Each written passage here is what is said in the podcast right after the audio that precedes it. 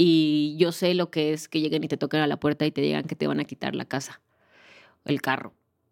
Y para muchas personas es un gran shock eso. Y puede ser que estén tumbados y no se puedan volver a parar. Si yo hubiera tenido cultura financiera, sin duda no hubiera pasado lo de las deudas. Hay errores que te cambian la vida, para mal y a veces eventualmente para bien. Son errores que duelen, que cuestan y que se lloran, pero que en algún punto aprendes tanto de ellos que no te arrepientes de haberlos cometido que incluso después de la amarga experiencia, lo único que realmente quieres es evitar que alguien más la viva. Es hacer un mapa con el mundo que descubriste por tomar el camino incorrecto, para que una vez que lo superaste, puedas ayudar a miles a evitar tomar ese mismo camino. Los errores siempre cuestan, pero en algunos casos cuestan tanto que también endeudan. Así le pasó a Liliana Zamacona, que persiguiendo un sueño y también algunos gustos innecesarios, terminó con una deuda de millones de pesos. Una deuda que le costó mucho más que dinero, pero que al final la ayudó a encontrar una pasión y una profesión para el futuro. Yo soy César Fajardo y esta es su historia. Gusta aprender, pues tienes que aprender muchas cosas. Historias que merecen ser contadas. Se trata de, más que allá de consumir, crear tecnología. Aprendizajes que merecen ser compartidos. En ese tiempo yo era desempleado. Personas que merecen ser admiradas. Nosotros siempre decimos que queremos cambiar vidas en Platzi. Humans of Platzi. Historias de voces que nunca paran de aprender. Liliana, mucho gusto. Muchas gracias por estar aquí. Eh, gracias por sentarte un ratito a compartir un poco de tu historia. Sé que llevas ya un ratito aquí en Platzi, además, como tres días me parece que llevas acá. Mm, sí, lunes, martes, miércoles. No, eh, hoy es el cuarto. Hoy es tu cuarto día. Cuéntanos qué estás haciendo exactamente acá. Pues estoy súper feliz de que me dieran la oportunidad de compartir toda mi historia y compartir todo este tema de finanzas personales. Ando por acá dando un curso, bueno, ya acabamos, un curso sobre, pues, sobre el retiro, que hay mucha gente que dice, ¿qué es eso? Falta muchísimo tiempo, qué flojera, guara pero pues Latinoamérica tiene un súper reto en materia de pensión. Eh, yo tengo mm, seis años dedicándome a finanzas personales. Seis años. Más o menos. ¿Y antes de eso, ¿tú, ¿tú, estudiaste finanzas? No, no, no, yo soy, yo soy financiera de corazón. Mi esposo sí es financiero de profesión, entonces todos esos términos me ayuda un montón a entender, pero yo fui aprendiendo como a golpes, lo cual hace que, que pueda hablar un idioma de que el no financiero entienda. Ok. ¿Qué estudiaste tú realmente? Yo estudié comercio internacional, pero como me tardé muchísimo en titularme, acabé con relaciones internacionales, una cosa así. o sea, fue evolucionando la carrera hasta que ya fue como relaciones internacionales. Sí, exacto, me tardé tanto, o sea, que no, negocios internacionales fue. Oye. ¿y en qué momento fue que diste este salto a enfocarte a finanzas específicamente? Bueno, pues hace seis años más o menos, eh, pues ya saben, todos los que nos escuchan y son entrepreneurs, se nos hizo muy fácil utilizar las tarjetas de crédito para poner negocios. Este, mm, pues gastábamos mucho en autocomplacernos, comprábamos un montón y teníamos muy claro que no queríamos regresar a trabajar a una empresa.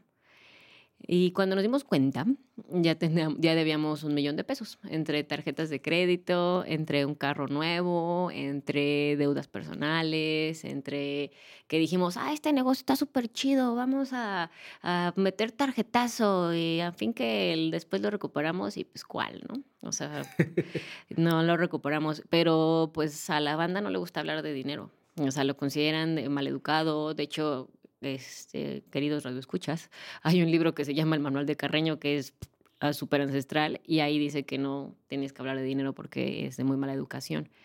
Y pues no hablábamos de eso, nadie sabía, entonces no había quien preguntarle pues, todo este proceso y no nos quedó de otra que empezar a aprender por nuestra cuenta. Entonces empezamos con los fundamentos de Robert Kiyosaki, eh, Padre Rico, Padre Pobre, y pues fuimos, y eso sí, fue de los primeros, empezamos a estar todo en cursos de finanzas personales, y un día, pues seguimos estudiando, seguimos estudiando, nos dedicamos después a, a, intermediar inversiones y pues nos dimos cuenta que la gente estaba igual, que, igual o ya en ese entonces peor que nosotros. O sea, tú empezaste, déjame más recapitular un poquito para ver si entendí. Tú eh, quisiste emprender, empezaste como emprendiendo Y como pues evidentemente muchos, la gran mayoría de las personas no tienen como el dinero para arrancar a emprender, tú dijiste, bueno, pues con, conocimientos. con la tarjeta de crédito se da. Se me hizo fácil. se te hizo fácil. ¿Por cuánto tiempo estuviste como haciendo ese, ese- esa deuda, incrementándola? Yo creo que tres años, tres, cuatro años más o menos, fue como que, que se volvió en, en deuda, se llama bola de nieve, se volvió una bola de nieve porque como pues tienes el- los in- intereses en tu contra, pues se va haciendo cada vez más grande, más grande. Y, y hubo un momento en el que de verdad, o sea, en qué, más bien, ¿en qué momento tú te diste cuenta que esto estaba saliendo de control, que dijiste, esto ya no es sostenible? Que en Año Nuevo casi siempre es cuando te das cuenta que el año pasado fue igual que, que el anterior, ¿no? Entonces, haciendo una introspección, pues mm, yo estaba muy insatisfecha, no viajaba. O sea, ¿cómo podía yo pagar mínimos de 40 mil pesos en la tarjeta de crédito y no viajaba? Y no, no tenía un- un- una maestría a lo mejor que quería hacer en su momento, o no, no, iba, no iba a ese certificado de yoga que tantas ganas tenía. Entonces, esta insatisfacción que, que no estaba de la mano con, con ese gasto que yo hacía, nos empezó a causar mucho dolor de cabeza. O sea, porque no era tema de dinero. O sea, porque ahí estaba, ¿no? O sea, mi, mi gasto era alto, pero lo que yo estaba viviendo no era lo que yo quería. Y esta deuda, tú se la atribuyes seguramente a diferentes cosas, pero principalmente a malas decisiones o tal vez como a, más que malas decisiones, como a mala suerte de, oye, el negocio no funcionó, no, no sirvió. ¿Cuál- cuál es que es como el- Nunca es mala suerte. O sea, eso sí, no es mala suerte. El, el punto número uno, ir a un negocio sin un plan de negocio. O sea, que, que el corazón te mueva sin saber bien los números. Por ejemplo, yo lo veo mucho ahorita en mis clientes, que es muy común que dicen, ay, mi mamá cocina bien, voy a abrir un restaurante y así. No, o sea, no funciona así, o sea, tienes muchos números que aterrizar. Ese fue el primero. El segundo, que es algo que hablamos mucho en el curso y que pues sí nos marcó mucho, es no postergar la satisfacción inmediata. Me acuerdo mucho que a pesar de que estábamos en este, o sea, que empezábamos la bola de nieve, osamos en comprar un carro a crédito. Y recuerdo perfecto que yo le decía a mi esposo, vamos a comprarlo porque te lo mereces. Y hace ratito me preguntaban cuáles han sido mis errores financieros y sin duda fue ese. Porque si ustedes saben, comprar un carro a crédito aquí en Latinoamérica te cuesta casi tres veces más el monto total del carro. Y cuando el carro sale de, pues, de donde lo compraste, en automático vale 30% menos. Entonces, financieramente, pues no fue una estrategia adecuada. Mensualmente había que pagar un montón. Entonces, es sin duda ignorancia. La ignorancia de todos modos te, te atrapa, o sea, no es buena onda contigo. Entonces fue la ignorancia y dos, la satisfacción inmediata, no postergar, no, no querer que me doliera, no querer, o sea, no, no ver que mi esposo deseaba ese carro y pues había que comprarlo, ¿no? Y ese carro nos dio muchos dolores de cabeza tratar de pagarlo, porque si sabes que no lo pagas, pan y te lo quitan. Entonces, no lo volveré a hacer. Oye, y después, eh, después de ese momento de realización de, ok, no, no lo estamos haciendo bien, esto no puede ser sostenible, ¿cuál fue el plano? ¿Cuál fueron las acciones inmediatas en las que tú diseñaste para, para vencer esta deuda? Todavía estando súper endeudada, eh, invertimos en cursos. Eso fue lo que nos salvó. Invertir en cursos. Cuando más necesitábamos el dinero fue cuando más lo invertimos en cursos. O sea, fue como el último jalón, el último préstamo, me acuerdo mucho que fue uno de 30 mil pesos, el último préstamo para ir a un curso de finanzas personales y poder reestructurar todo el show que teníamos. Y fue sin duda la mejor decisión. O sea, a pesar en, en los tiempos más oscuros, invierte en tu educación. Eso fue lo que nos salvó, educarnos. Entonces, pues ya ahora tenemos estrategias para salir de deudas, ahora teníamos, este, sabíamos conceptos, porque te decía, o sea, nadie habla de dinero, entonces no es como que te diga, te voltees con, con tus cuates y digas, chale, debo tres tarjetas de crédito. Nadie habla de eso al estar en este círculo de finanzas personales donde había gente que sí sabía de este tema, cómo salir, cómo ver el CAT, las tarjetas, cómo empezar a generar, pues eso fue lo que nos sacó. Entonces, o sea, mi recomendación es que en los momentos más oscuros, estudia. Es Oye, lo que te va a sacar. En, en ese momento en el que tú entraste a, a educarte mucho alrededor de, de finanzas personales, no solamente, bueno, lo hiciste por necesidad, Ujú. evidentemente, pero cuando entraste encontraste como interés, como pasión, como que dijiste, wow, esto me gusta, o era como, ay, lo tengo que hacer porque... Mm, yo creo que de las dos. Y después, gracias a las finanzas personales, este, pues entré ya ahora sí en temas de inversiones porque es la naturaleza. O sea, cuando entras de finanzas personales y empiezas, primero ordenas todo tu show que traes, invariablemente ya empiezan las inversiones porque ya entiendes que tienes que proteger el valor del dinero. Ahora ya te queda claro. Entonces lo que siguió después fueron las inversiones y ahí sí me volví loca. O sea, ahí sí encontré, eh, me acuerdo la vez que, que vi, que entendí cómo funcionaban unas gráficas en bolsa de valores, dije, de aquí soy y las inversiones realmente son mi, mi verdadera pasión. Y derivado de eso, pues empezaron a hacer como varios temas, ¿no? El que es el, el, el del curso que, que, que hablamos ahorita, no, nunca había visto cómo estaba el tema de la pensión, porque también es parte de finanzas personales, o sea, es una línea, o sea, ver para tu vejez.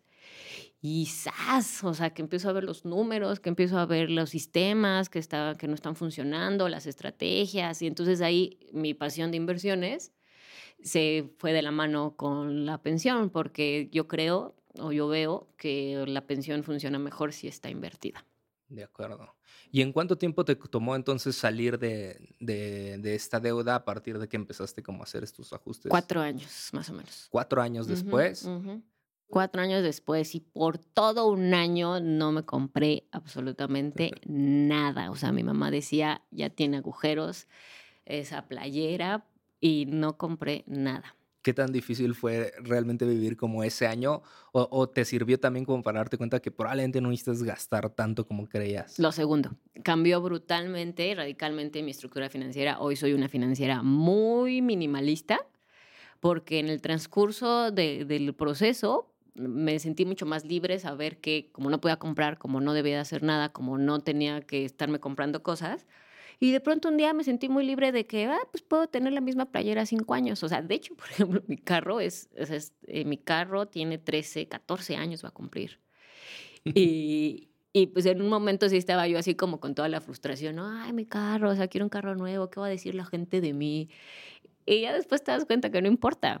O sea, es, es eh, no, no, importa si tienes cosas materiales ni nada de eso, no, realmente no, no define quién eres. Y hoy vivo mucho más tranquila y mucho más eh, libre porque, bueno, ya no tengo las deudas y empecé a tener ingresos extra. También son, hace más rápido salir de deudas, tener ingresos extra. Entonces también mastico mucho ese tema. Una vez que eh, entraste a, a este mundo, ¿no? Para tratar de salir como de la deuda, seguramente te encontraste como con mucha gente que compartía el mismo problema que tú. Eh, y, y seguramente eh, puedes hoy en día identificar como cuáles son lo- las grandes razones por las cuales las personas entran a ese mundo. ¿Tú cuál crees que, cuáles crees que serían esas razones? Satisfacción inmediata. Esa es el número uno. O sea, y que es muy importante que entiendan que el sistema, ni el sistema financiero es tu amigo, ni mucho menos la mercadotecnia, ni las redes sociales. O sea, van a hacer que gastes. O sea, no te van a voltear y te van a decir, ay, no, César, ya gastaste mucho, ya no te lleves esta playera. te la van a hacer sexy, te la van a hacer sensual, te van, van van a hacerte creer que la necesitas. eh, para, para presionarte a que hagas este gasto y, a una, y, ya, y derivado de eso, además, no me gusta sentir dolor, entonces pues tenemos un combo, pues la verdad, súper dañino en materia de finanzas. O sea, sabe la gente que no quieres postergar, o sea, por eso hoy está tanto este de baja de peso en dos, este, en dos minutos, ten un, o sea, ten un rendimiento del 100%, llévatelo y págalo en marzo, o sea, entonces eso es satisfacción inmediata. Es eh, de toda la gente que he visto, ese es el número uno. Podrán mentirse a ellos mismos y decir, ay, es que tuve una emergencia familiar. No es cierto. es la satisfacción inmediata, cañón. Oye, hay un, hay un nicho como probablemente, más bien un tipo de conversación que no es tan común, porque cuando hablamos de finanzas personales, generalmente siempre hablamos de estos casos de la gente que se endeudó o que le hace falta dinero y quiere salir. Y, pero también existe, o muy pocas veces se habla de esa referencia de la gente que sí tiene tal vez algo de dinero y Claro. puede que no sepa qué hacer con él. Porque también está tal vez el otro extremo de tengo mucho dinero y soy un inversionista y me imagino así como soy el inversionista de Shark Tank y la gente dice, bueno, yo no estoy como a niveles de invertir, pero sí me sobra dinero al final de, mi, de mi quincena o de mi mes. Eh, ¿Qué tipo de, cosas tendré que hacer ese tipo de personas? ¿Dónde podré encontrar como motivos? Bueno, fíjate que eso está súper chido porque somos inversionistas desde que tenemos un peso ahorrado. Entonces, así seas el Shark Tank o tengas un peso, ya eres inversionista.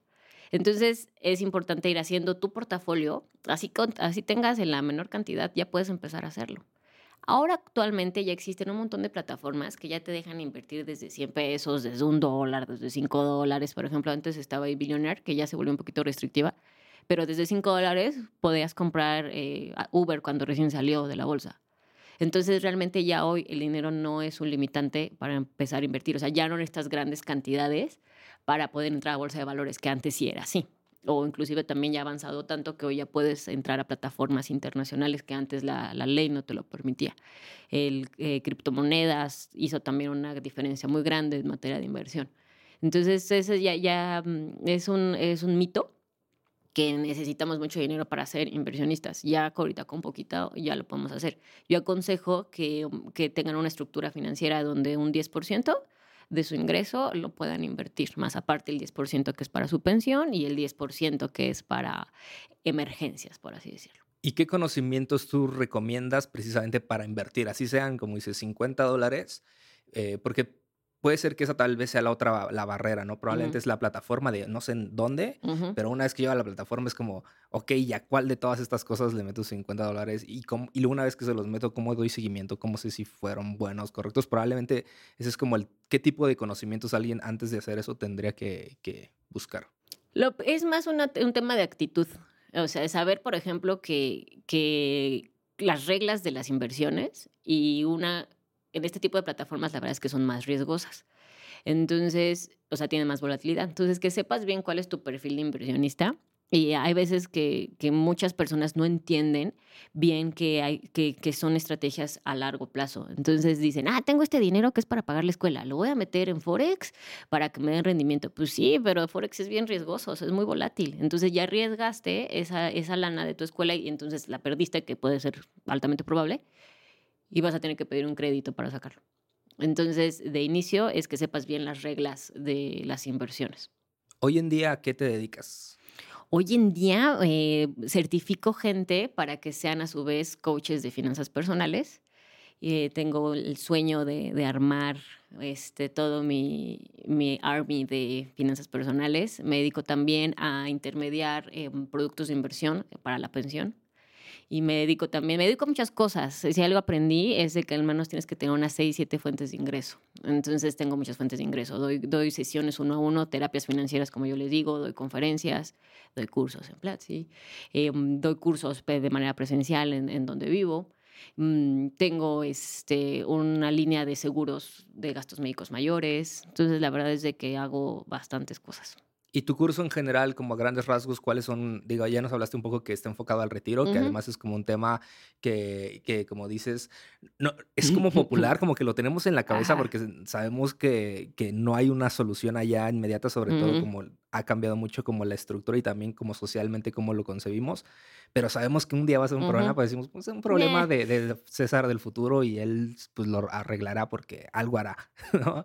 Eh, ah, más allá de eso, ¿qué otros temas estamos viendo, vamos a ver en tu curso? De hecho, el punto final, la cereza del pastel, es hablar de la pensión. Eh, toda la transición es de ir creando esta conciencia de pequeños cambios. Yo creo que los pequeños cambios en lado positivo y lado negativo, son los que hacen al final un resultado grande, ¿no? Eh, tendemos justamente por satisfacción inmediata a esperar un gran resultado. Y pues no, o sea, el ahorro es constante, es pequeño, es sutil, pero al final de cuentas también se hace un, un gran acumulado. Entonces, realmente lo que hablamos hasta el final es eh, pensión, pero todo lo que hicimos es hacer un mapa financiero para que tengas una brújula, para que al, al menos invitarte a pensar qué vejez quieres. O sea, a lo mejor tú quieres retirarte a los 40 años, que es válido que hay muchas personas que ya lo están haciendo. Se llama el early retirement, o sea, el retiro anticipado. ¿Y qué tal que, y qué tal que no lo habías pensado y puedes retirarte a los 40 años? Pero requiere un mapa, requiere un esfuerzo, requiere una estructura. ¿O qué tal que te quieres retirar a los 80 y tú te ves trabajando toda la vida? ¿O qué tal que quieres vivir en otro país? O un año sabático. De hecho, justo, justo eso, en, el curso vamos a ver cómo puedes tomar un año sabático cada tres años. Entonces, imagínate qué padre que puedas cada vez, cada cinco años, darte un año, dos, tres, y poder puedes ir a los sueños o las cosas que quieras. Mi función y finalidad es, es gente feliz. Entonces, cuando tú controlas tus finanzas, cuando tú controlas y les asignas nombres a tus metas y un proceso, una serie de procesos que vas a hacer para lograrlo, pues lo puedes lograr y lo que el mundo necesita es gente feliz. Perfecto. Oye, ya para terminar, nosotros siempre hacemos, tenemos como la tradición en este podcast de preguntarle a, todas las personas que, que, comparten aquí, que se sientan, eh, tres lecciones que les hubiera encantado haber aprendido antes. Eh, ¿Cuáles nos puedes compartir? Bueno, sin duda, em, haber ahorrado en cuanto empecé a generar, en cuanto me contraté. El- yo tengo 37 años y me hubiera encantado que yo empecé a trabajar a los 21. Puf, ah, o sea, imagínate, tendría muchísimos años ahorrando. Entonces, punto número uno, me hubiera encantado tener la cultura del ahorro, de la acumulación. Eh, punto número dos, me hubiera encantado dedicarme a lo que hago antes. Me encantaría. Pero bueno, a veces sí entiendo que los tiempos son, son, son sabios. Y me hubiera encantado comprar acciones de Google cuando recién salió. Pero e- ese, ese tipo, por ejemplo, hoy, hoy en día seguramente puedes hacerlo realidad, Claro, ¿no? por Por, ejemplo, eso de comprar acciones de Google, pero no de Google, sino como el equivalente o no sé, apostarle a algo que está funcionando.